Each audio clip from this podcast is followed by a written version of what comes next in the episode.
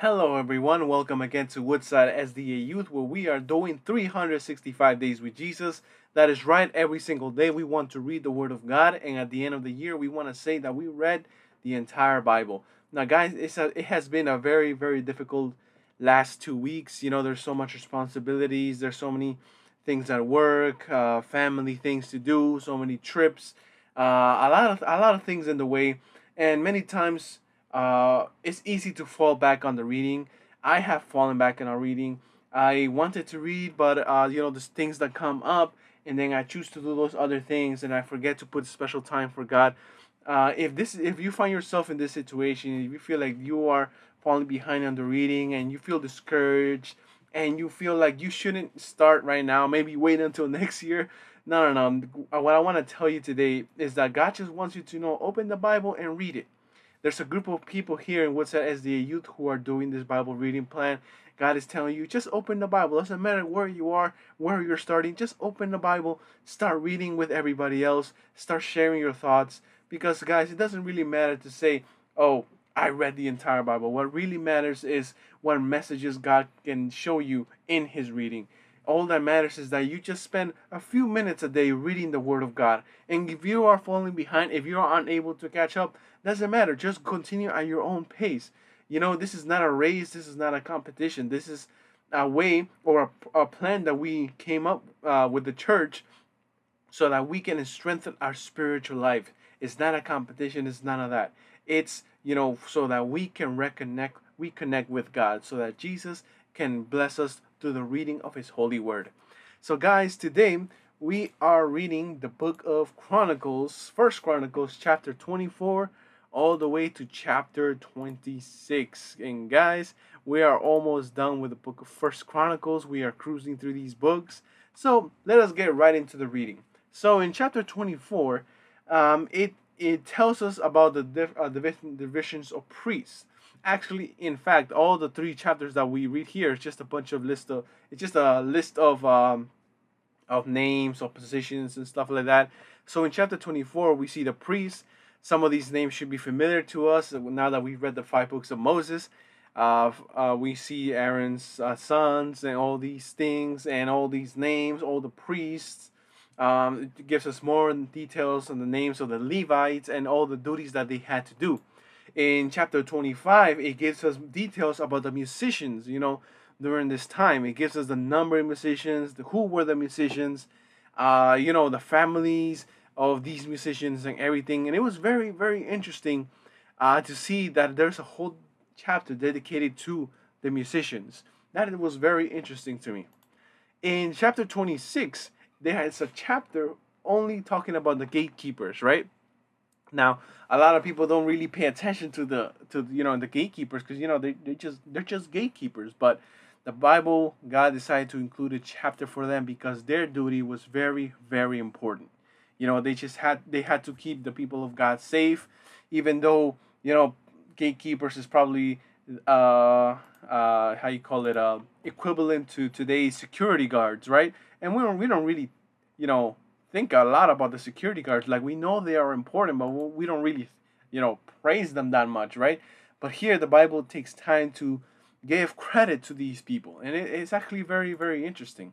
So let us go to the three points that we always touch on every single video. The first point is what new things I learned. I learned so many things. All these names I learned in all three chapters. Um, one thing that caught my eye was the detail that, that was given to the musicians uh, the families, the numbers, the instruments that they played, uh, that uh, that the details that these people played in the temple of, of God. They did all these services, which was pretty interesting. I didn't know that it gives detail about how the services were, or at least who, how many musicians there were and what instruments they used.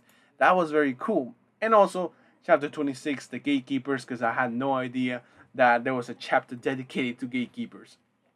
So that's one of the few things I learned. Now, point number two, what questions do I have about the reading? I really do have a question, lots of questions actually, about chapter 25 that talks about the musicians.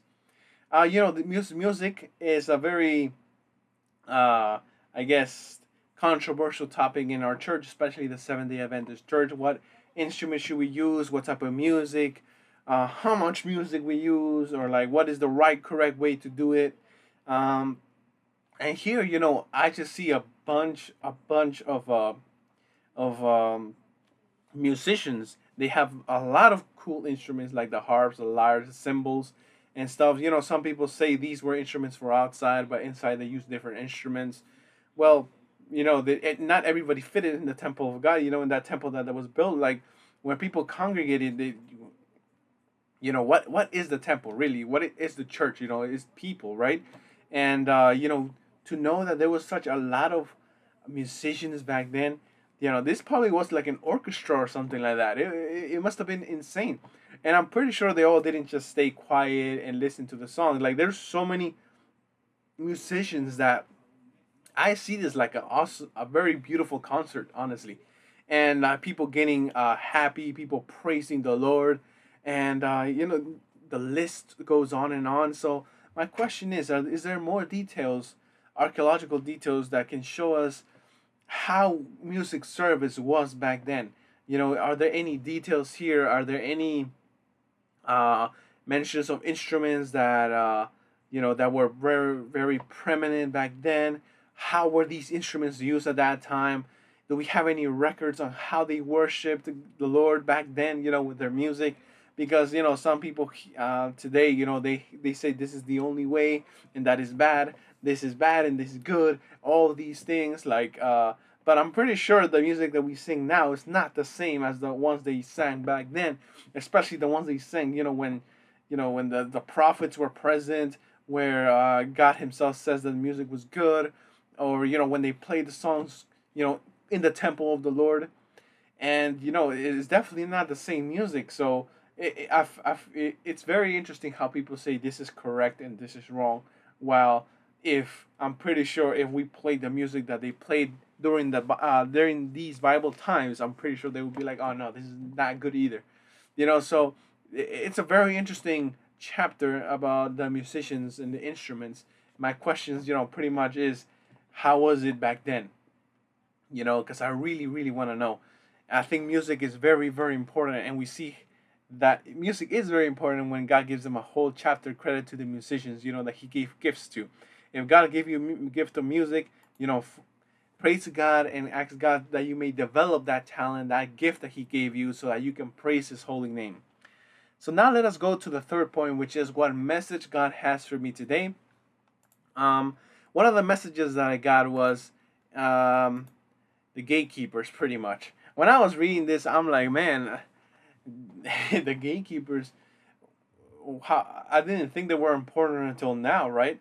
And uh, sometimes you don't even notice, but there's some people that have jobs that if they weren't there, you know, we would just crumble in disaster.